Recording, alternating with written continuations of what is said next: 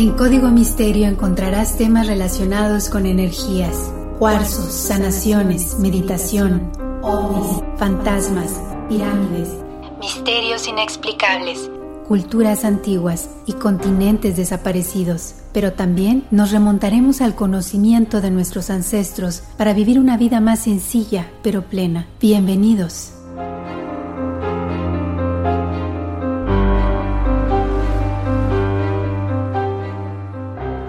¿Qué tal? ¿Cómo están? Bienvenidos a un episodio más de Código Misterio. Les saluda Horacio Ontiveros y efectivamente ya tenemos otro tema de investigación listo para esta semana. Y la recomendación de siempre es que vayan revisando las fotografías mientras vamos hablando del tema. Lo pueden hacer en las redes de Código Misterio, Facebook e Instagram. Y por supuesto, pasen la voz de que estamos ahora con la compañía de Revolver Podcast. Estamos muy emocionados de que nos hayan llamado para irnos para allá. Y los métodos de distribución seguimos en las mismas plataformas. Estamos en Apple Podcasts, Google Podcasts, Spotify, Amazon Music, Deezer, en fin, por todos lados. Así que pasen la voz de que estamos eh, cada vez creciendo más. Estamos por ahí también participando, no solamente ahora con el Tarzán, el Tarzán y sus jaladas de radio láser. También estamos por ahí compartiendo un espacio pequeñito con algunos otros podcasts como el de Piolín como el de Luis Jiménez. Así que bueno, pues un saludo para todos los, todos los que estamos trabajando en esta misma empresa. Por supuesto, muy emocionados, así que le mandamos un gran, un gran abrazo a, a mi buen amigo Jack. Oigan, hoy como siempre los quiero invitar a que vayan a ver las entrevistas que tenemos en todosporelnes.com. Descarguen los podcasts también. Hay herramientas de expertos que tienen que ver con bienestar integral. Hay entrevistas a íconos latinos desde el mundo de la música, del fútbol, del teatro, en fin, cosas bien interesantes. Y ahora estamos iniciando también con la parte corporativa, donde ustedes podrán encontrar algunas entrevistas con grandes directivos de empresas internacionales. Así que gracias por el apoyo, gracias a todas las personas que como siempre están eh, pasando la voz, recomendándonos.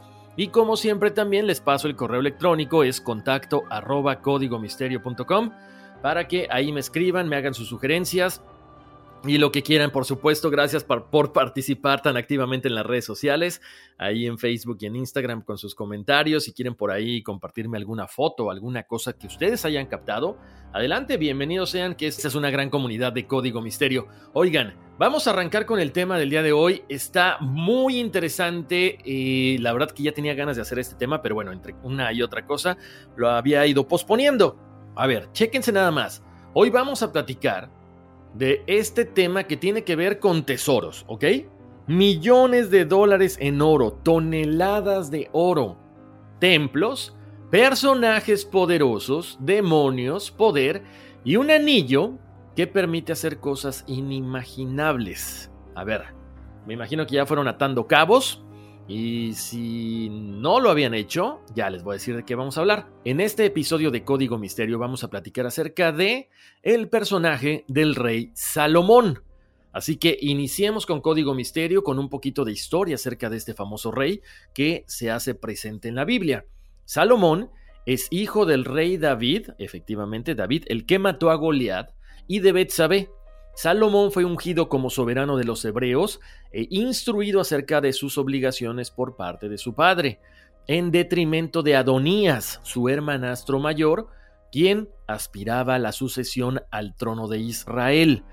A la muerte del rey David, contando con el apoyo de su madre, del profeta Natán, del general Banayas y del sumo sacerdote Sadoc, Salomón eliminó a sus adversarios políticos, en este caso, su hermanastro Adonías y el general Joab o Joab, e inicia un reinado caracterizado por un largo periodo de paz y de buenas relaciones con los pueblos vecinos, específicamente Egipto, Arabia, Fenicia, Edom y Damasco, durante el cual este país experimenta un gran desarrollo económico y cultural, como lo vamos a ir platicando, porque les decía hace ratito, Aquí vamos a hablar de lugares increíbles y precisamente vamos a hablar del templo del rey Salomón, del tesoro del rey Salomón, de este famosísimo anillo que no solamente, para la gente que no está muy familiarizada con este tema, te permite eh, dominar demonios, sino también te permite comunicarte con diferentes seres como los animales.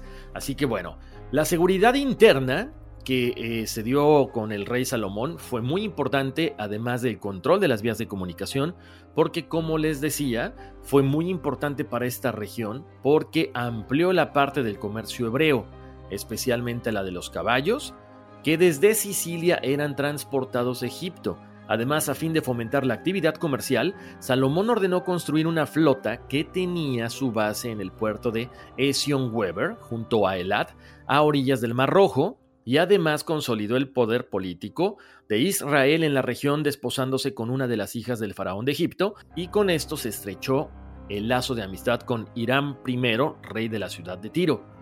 Como les decía, la prosperidad económica permitió al rey Salomón levantar en Jerusalén el gran templo que David había proyectado para cuidar el arca de la alianza, pero además también construyó un palacio real construcciones en las cuales participaron muchísimas personas de todas partes del mundo, como albañiles y broncistas de Tiro y carpinteros de Jebal, para lo que se importaron lujosos materiales procedentes de Fenicia.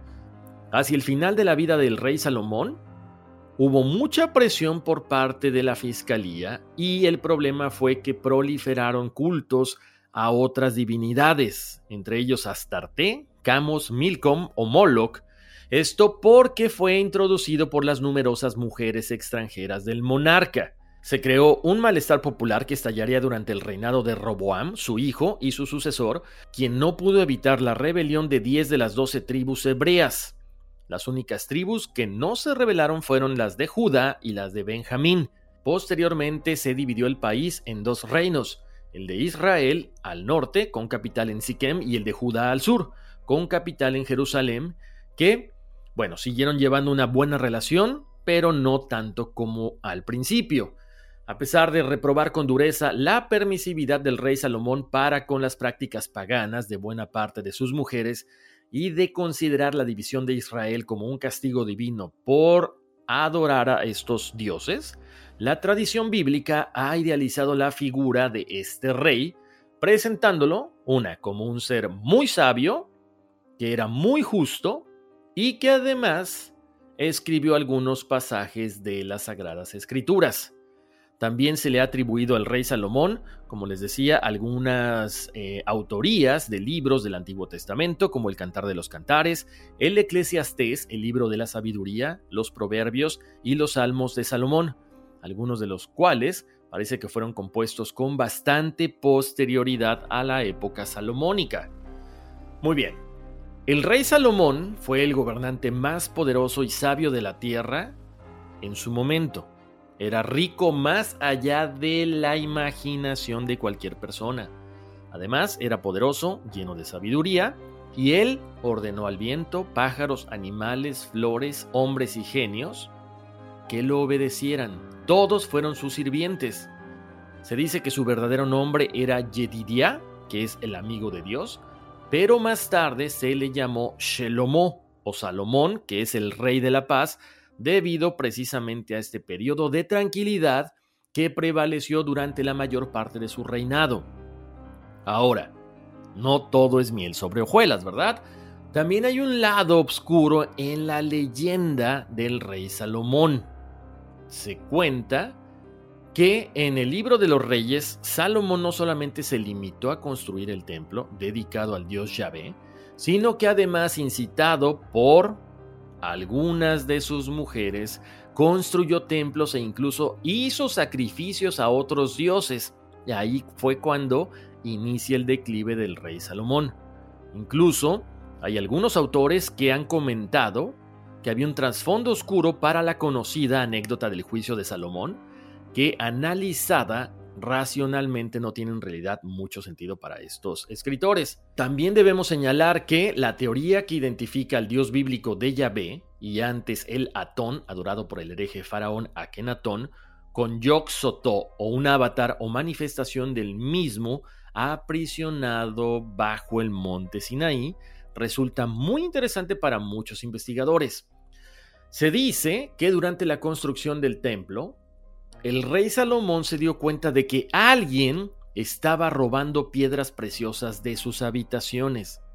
reconoció que ningún ladrón ordinario podría haber hecho estas acciones y pensó que era definitivamente un espíritu maligno. Pongan atención porque ya vamos a comenzar a hablar de algunas cosas sobrenaturales y precisamente de uno de los artefactos que más se le atribuyen poderes y que precisamente perteneció al rey Salomón, este anillo de Salomón. Después de que se da Salomón cuenta de que algo está pasando y seguramente es un espíritu maligno el que está robándose las cosas del palacio, el rey ora fervientemente a Dios para que entregara el espíritu malo en sus manos para que tuviera un castigo. Inmediatamente su oración fue contestada porque el arcángel Miguel aparece ante el rey Salomón y le dio el famoso anillo de lápiz lazuli que le permitió controlar a las legiones de demonios le daba el poder de convocar genios, hablar con animales, como se los mencioné al principio, y también con las flores. Este anillo se menciona que fue hecho en oro, con un sello grabado en esta piedra lápiz lazuli. Los escritores árabes medievales relatan que este anillo fue grabado por Dios y fue mandado directamente desde el cielo. Algunas personas afirman que incluso había un pentáculo dentro de este anillo grabado. Este anillo ha sido mencionado durante miles de años en muchas leyendas cristianas, pero también en judías y leyendas islámicas. Para muchas personas también es conocido este anillo como el anillo del pescador, el sello de Salomón y el anillo de Aandalef. De hecho, el arcángel Miguel le comentó al rey Salomón, toma este anillo, rey Salomón, hijo de David, el regalo que el Señor Dios te ha enviado. Lleva este anillo y todos los demonios de la tierra tanto hombres como mujeres, tú mandarás. Algunos dicen que la piedra lapislázuli fue cortada y puesta en forma de estrella de ocho puntas. Sobre ella estaba grabado el sello hexagonal y dentro de él las cuatro letras del nombre de Dios. Armado con el anillo, el rey Salomón ordenó que apareciera el espíritu del ladrón.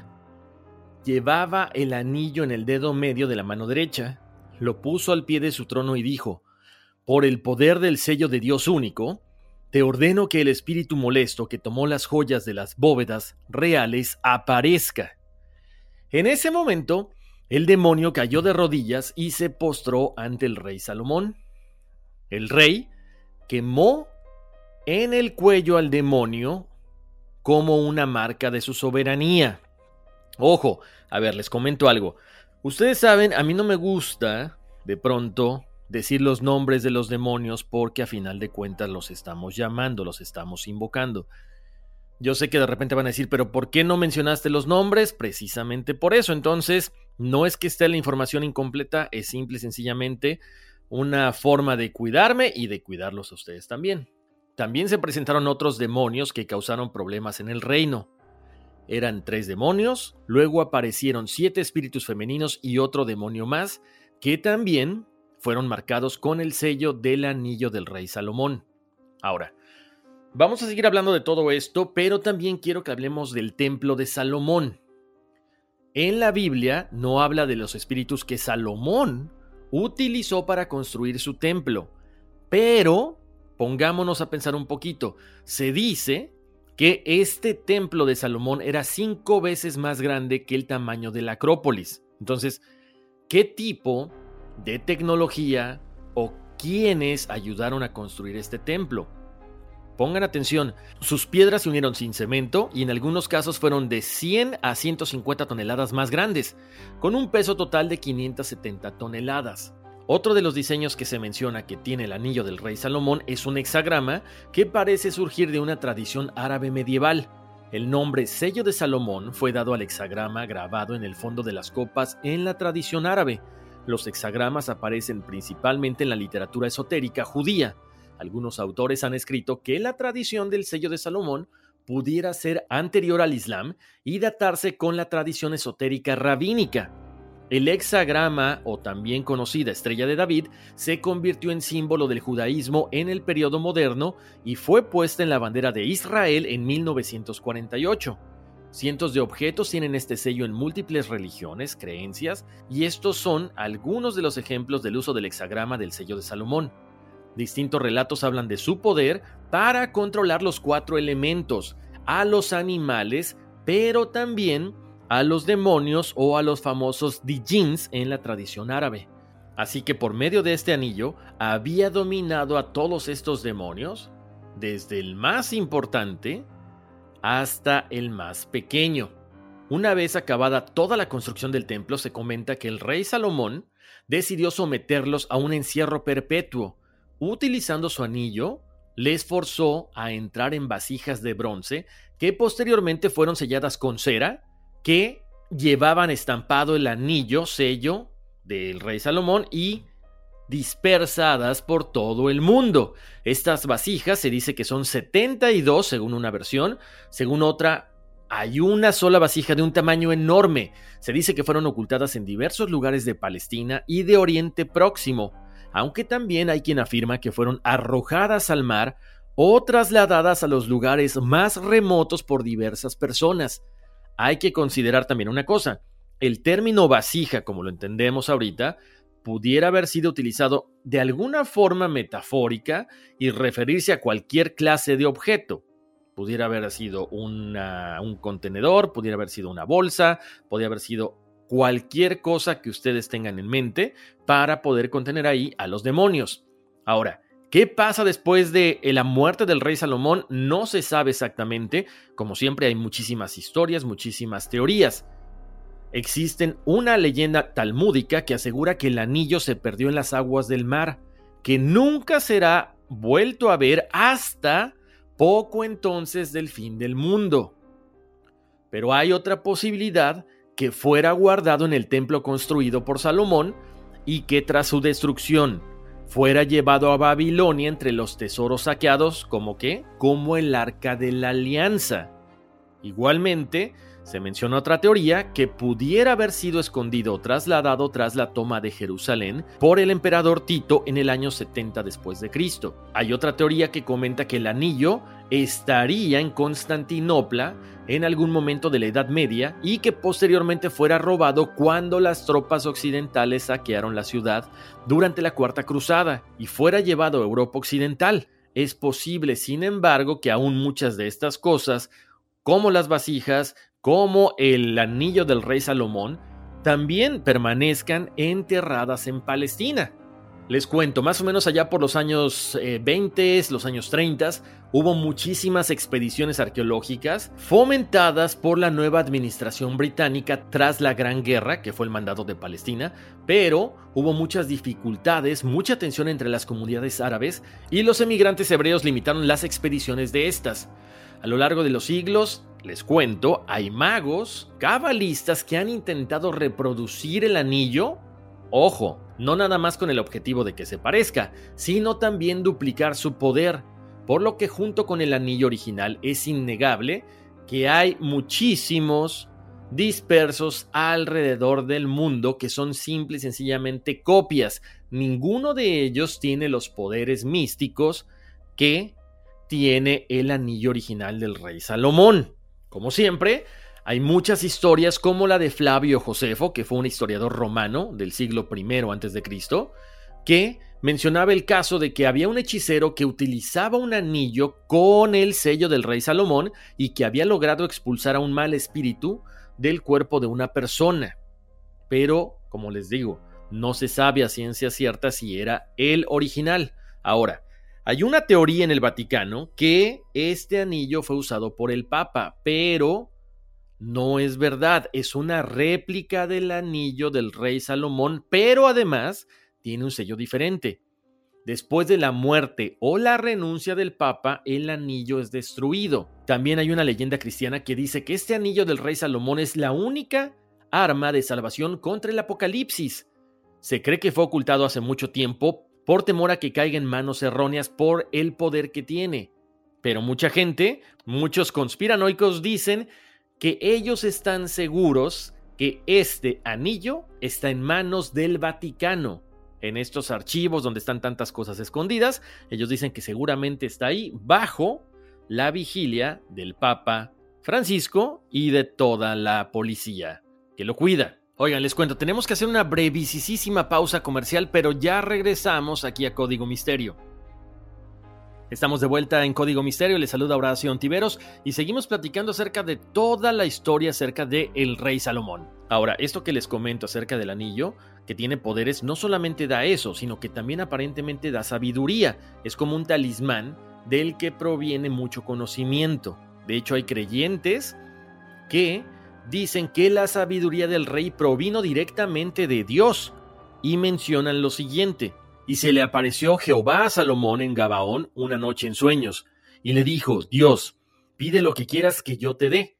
Y Salomón dijo, Da pues a tu siervo corazón entendido para juzgar a tu pueblo, y para discernir entre lo bueno y lo malo, porque ¿quién podrá gobernar este tu pueblo tan grande? Y agradó delante del Señor que Salomón pidiese esto, y le dijo Dios, porque has demandado esto y no pediste para ti muchos días, ni pediste para ti riquezas, ni pediste la vida de tus enemigos, sino que demandaste para ti inteligencia para oír juicio, he aquí lo que he hecho conforme a tus palabras, he aquí que te he dado corazón sabio y entendido.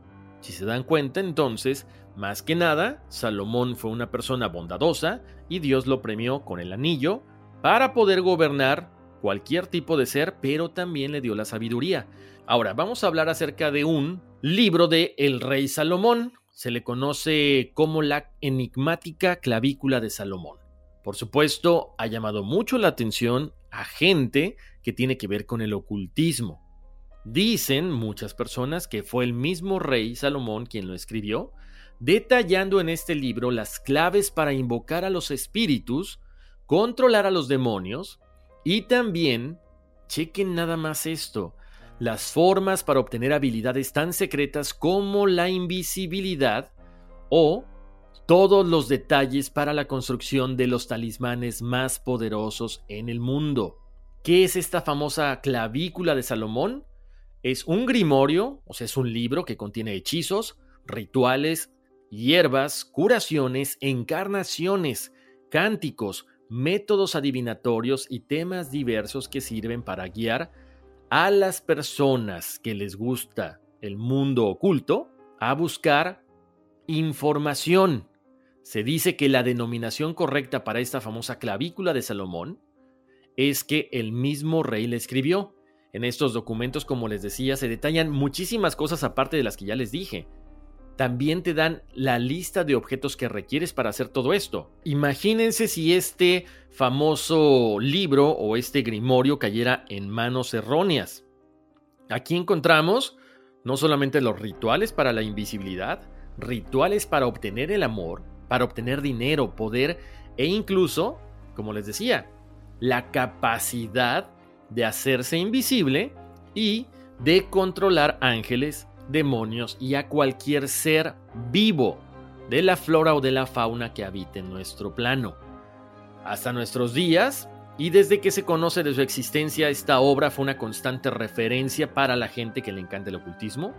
Es un libro que ha provocado grandes controversias y que hasta ahorita pone en duda la veracidad si realmente fue el rey Salomón quien lo escribió o si solamente participó con algunos párrafos. Lo que siempre pasa, muchas personas afirman haber tenido acceso a este famoso grimorio, pero la realidad es que no se sabe a ciencia cierta quién lo tiene. Ha habido muchísimas reproducciones, muchísimas personas que han manipulado la información, han manipulado los conceptos y al final hasta nuestros tiempos, simple y sencillamente se ha perdido mucho la credibilidad de que exista en verdad una edición original. De hecho, se le ha llegado a mencionar a la famosa clavícula de Salomón como un libro fantasioso. Primero se comentaba que había dos tomos. En el primer tomo se enlistaban las maldiciones, los hechizos, las invocaciones y los sellos para llamar y controlar a los espíritus demoníacos o, en su caso, también solicitar favores a los ángeles, logrando que todos estos seres trabajaran a voluntad de la persona que los conjuraba.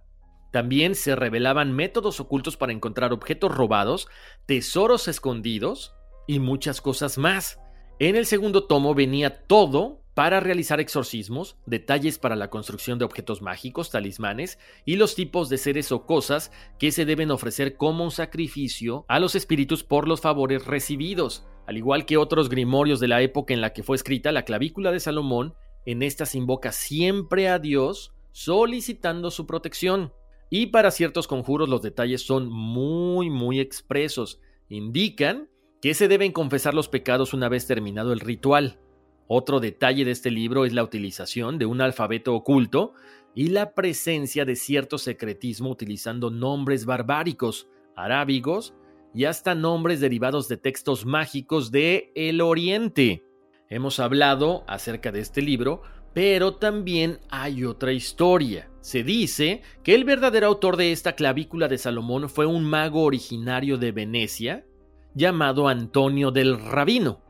Este personaje se le atribuye otro gran grimorio, pero a pesar de esto, al menos en su mayoría se dice que Antonio del Rabino no inventó el texto, por lo tanto solamente se dice que lo retomó. O sea, aquí estamos hablando de que todo lo que él escribió está respaldado en antiguos textos autógrafos del rey Salomón. O sea, fue una persona que básicamente lo transcribió. Esto no está confirmado al 100%, pero se dice que básicamente es una transcripción lo que hizo Antonio del Rabino, precisamente de la clavícula del rey Salomón. Según Marinus Gout, un profesor de la Universidad de Delft en Holanda, Antonio del Rabino estaba totalmente equivocado. Gaut afirma que Salomón no solo no escribió la clavícula de Salomón, sino que tampoco tuvo que ver con ningún libro del Antiguo Testamento o con el famoso testamento del rey Salomón. Según este profesor de la Universidad de Holanda, Marinus Gaut, la clavícula de Salomón fue escrita en el siglo I Cristo. Ahora, el famoso historiador Flavio Josefo respalda la versión de Gaut. Josefo detalla que en la época en la que vivió Vespasiano, ya se contaba de la existencia de un grimorio que, entre otras cosas, revelaba las invocaciones de demonios, y desde esa época esta obra era atribuida a Salomón. El historiador Josefo también afirma que este libro era usado por el judío Eleazar para exorcizar a los poseídos por el demonio en presencia del emperador romano Vespasiano. Como nos hemos dado cuenta, para muchos estudiosos, este grimorio que poseía Eleazar era probablemente el mismo documento del que habló Marinus Gaut compuesto en el siglo I Cristo. Entonces siguen las dudas de quién tiene la razón. Lo que sí es que para muchos esto ha sido una forma muy importante para que se desarrollen las ciencias ocultas. Y de hecho se comenta que con la capacidad que tenía el rey Salomón de platicar o de ordenar algo a los demonios, él era capaz precisamente de realizar exorcismos, de manera que no volvieran al cuerpo de la persona que habían poseído.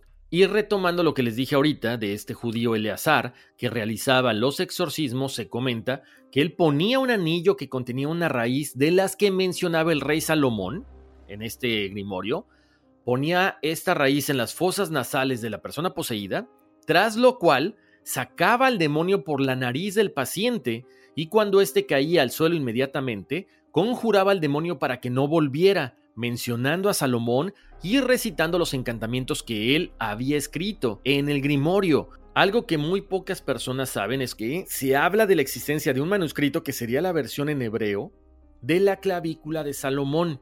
Es una obra titulada Maftea Shelomá, que la traducción sería Claves de Salomón, y a este libro se le considera como el grimorio más antiguo, por lo que sería muy fácil que otros libros, otros grimorios retomaran partes de este que vendría siendo el original.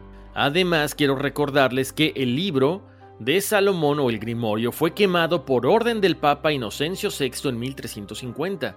En otras palabras, es muy probable que el libro de Salomón haya sido una traducción del famoso Maftea Shelomá. Continuando con toda esta historia del rey Salomón, les cuento la clavícula del rey Salomón tuvo su origen durante la visita que un ángel le hizo a Salomón. Durante aquella visita el ángel le habría otorgado a Salomón toda clase de conocimientos mágicos, aparte del anillo, y por supuesto, el rey Salomón compila todo esto en un libro para transmitírselo a su hijo Roboán.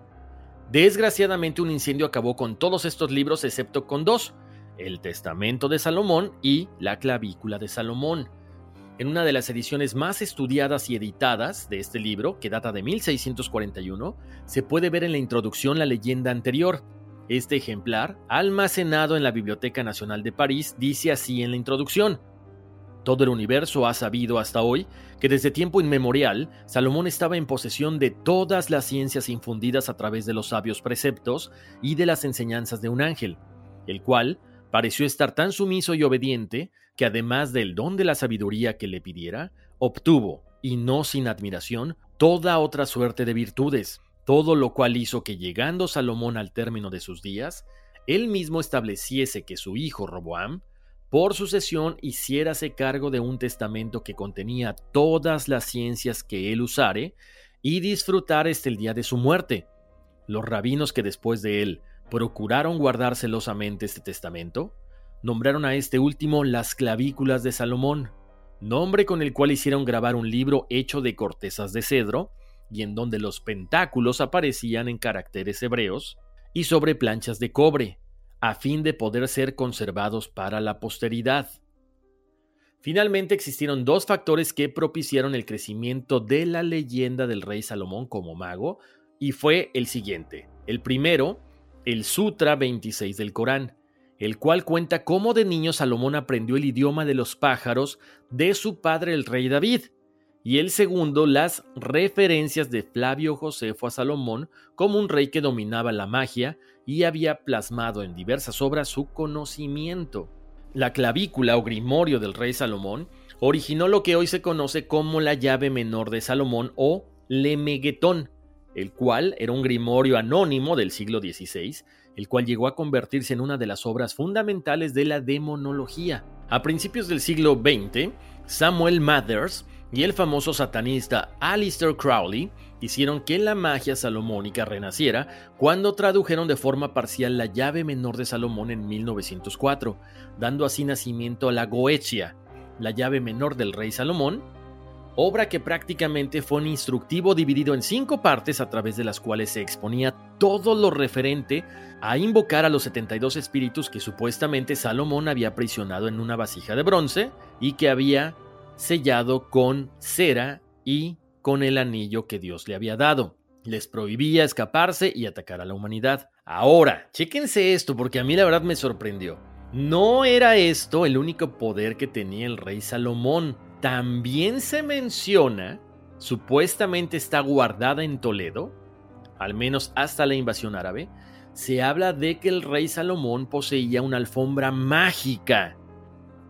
También se ha escrito sobre su supuesto poder, a veces concentrado en una corona o una diadema, de transportarse a sí mismo de forma instantánea a varios lugares. Poder que las fuentes islámicas nombran como Ta'i al-Rash o Ta'i al-Makan. También hay que mencionar el famoso bastón de Salomón, del que contamos con escasas referencias más allá de los relatos de las aventuras de un viajero inglés del siglo XVI, Solomon Kane, pero que parece ser en realidad mucho más antiguo y haber sido modificado por artesanos egipcios en algún momento anterior a la época del rey de Israel. Ahora déjenme contarles un poquito acerca de la construcción del templo. Ya mencionamos que varios demonios ayudaron en la construcción. Uno de ellos fue el primero en aparecer y a él se le encargó la tarea de cortar piedras cerca del templo. Luego apareció otro demonio de las cenizas y después de él un grupo de siete espíritus femeninos que se declararon de los 36 elementos de la oscuridad. Salomón les ordenó que cavaran los cimientos del templo, que tenían una longitud de 250 codos, y les ordenó que fueran diligentes y con un murmullo unido de protesta comenzaron a realizar las obras encomendadas.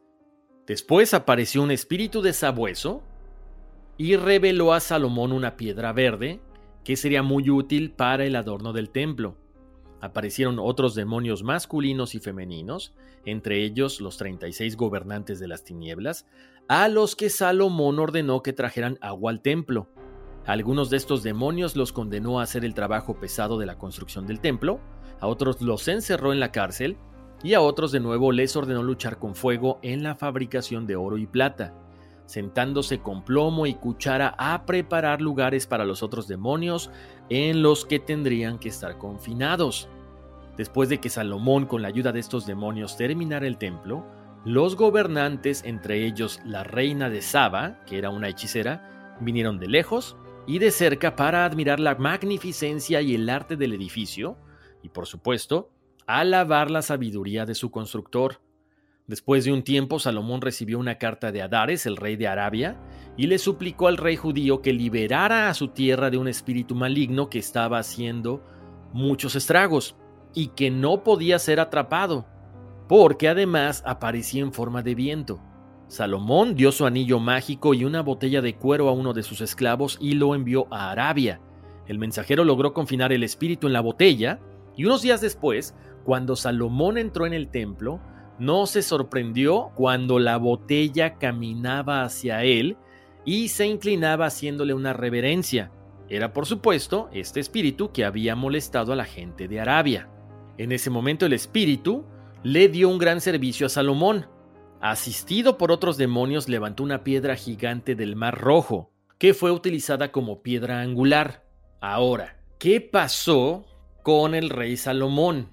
Como les decía hace rato, él tenía varias mujeres y algunas lo habían convencido de adorar a otros dioses. Por culpa de estas mujeres, Salomón perdió el poder de realizar actos milagrosos que el Espíritu Divino le había dado. Él se enamoró de una mujer yebusea llamada Shulamit y los sacerdotes de Moloch y Rafán, los falsos dioses a los que adoraba, le aconsejaron que rechazara su demanda a menos que él rindiera homenaje a dichos dioses.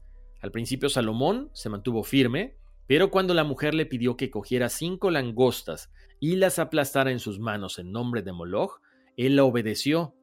Automáticamente en ese momento, el rey Salomón se vio privado del Espíritu Divino, de la fuerza de la sabiduría, y se hundió tanto para complacer a su amada que mandó construir templos a Baal y a Rafán. Bueno, ya hablamos de la sabiduría del rey Salomón, de este famoso anillo, pero vamos a platicar también acerca del tesoro del rey Salomón, que la verdad hay infinidad de películas, todas son malísimas, al menos ninguna me ha gustado a mí, pero les cuento, se dice que el tesoro es superior a las 500 toneladas de oro puro, que hoy equivaldría más o menos a 3 mil millones de dólares.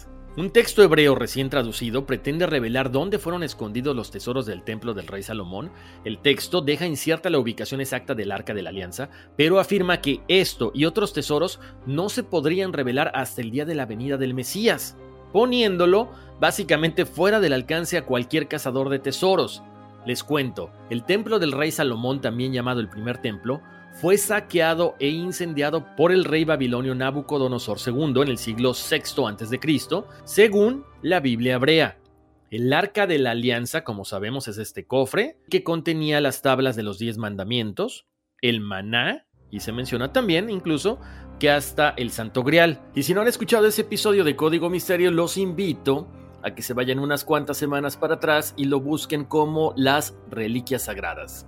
Hay varios libros de varios investigadores, de varios expertos, como el de Tratado de las Embarcaciones, que dice que los tesoros fueron ocultados por los levitas y por los profetas. Esto escribió James Dávila, profesor de la Universidad de St. Andrews, en un artículo en el libro Old Testament. Entonces, otros dicen que la ubicación de los tesoros del rey Salomón podrían estar escondidos en diferentes lugares de Israel y Babilonia, mientras otros dicen que fueron entregados en manos de los ángeles, Shamshiel, Miguel, Gabriel y quizás Sariel. Esto también comenta James Dávila en su artículo. Y ahorita que estamos hablando acerca de la ubicación, esto me recuerda a que hay una historia muy similar en los rollos que se encontraron en el Mar Muerto cerca de Qumran en Cisjordania. El rollo de cobre hablaba de la ubicación de un supuesto tesoro escondido, pero no hablaba de la ubicación del templo de Salomón.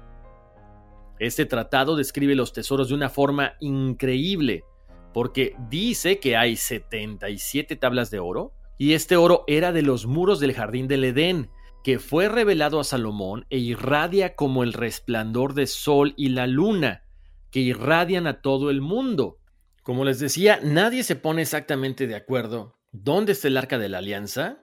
Hay personas que dicen que fue traída por los templarios aquí a América, a esta famosa isla en Canadá, en Oak Island. Otros dicen que los rabinos mencionan que está enterrada bajo el monte del templo. Otra hipótesis es que los cristianos ortodoxos de Etiopía la tienen en una capilla de la ciudad de Aksum. Aquí hay una duda que mucha gente tiene, que es acerca de los caballeros templarios. ¿De dónde se volvieron ellos tan ricos?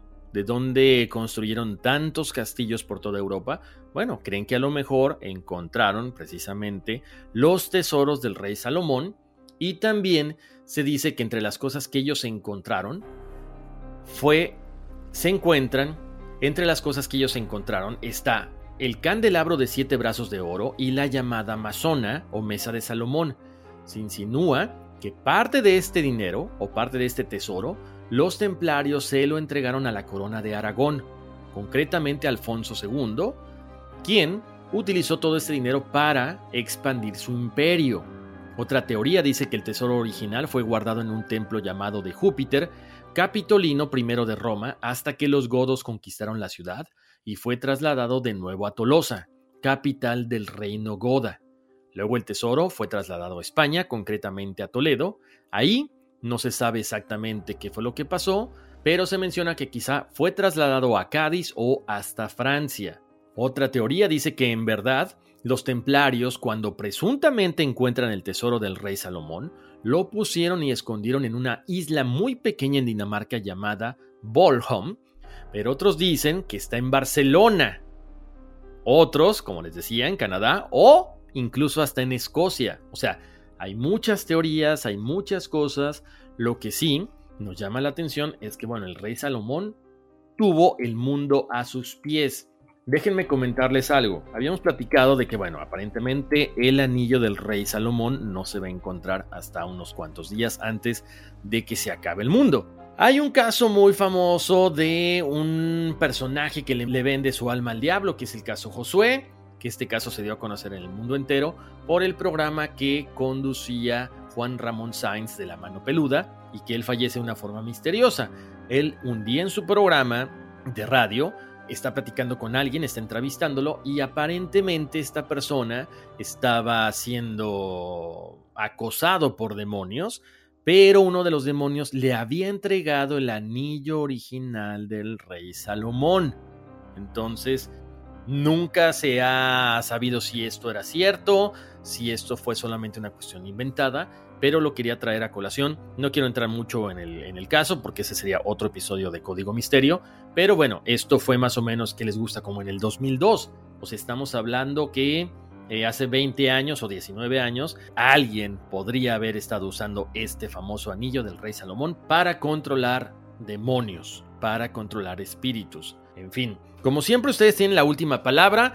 En esta ocasión no les recomiendo ninguna de las películas que he visto del Tesoro del Rey Salomón, pero si ustedes tienen alguna que me quieran compartir, con mucho gusto lo pueden hacer escribiéndome en las redes sociales de Facebook y de Instagram. Estamos ahí como Código Misterio.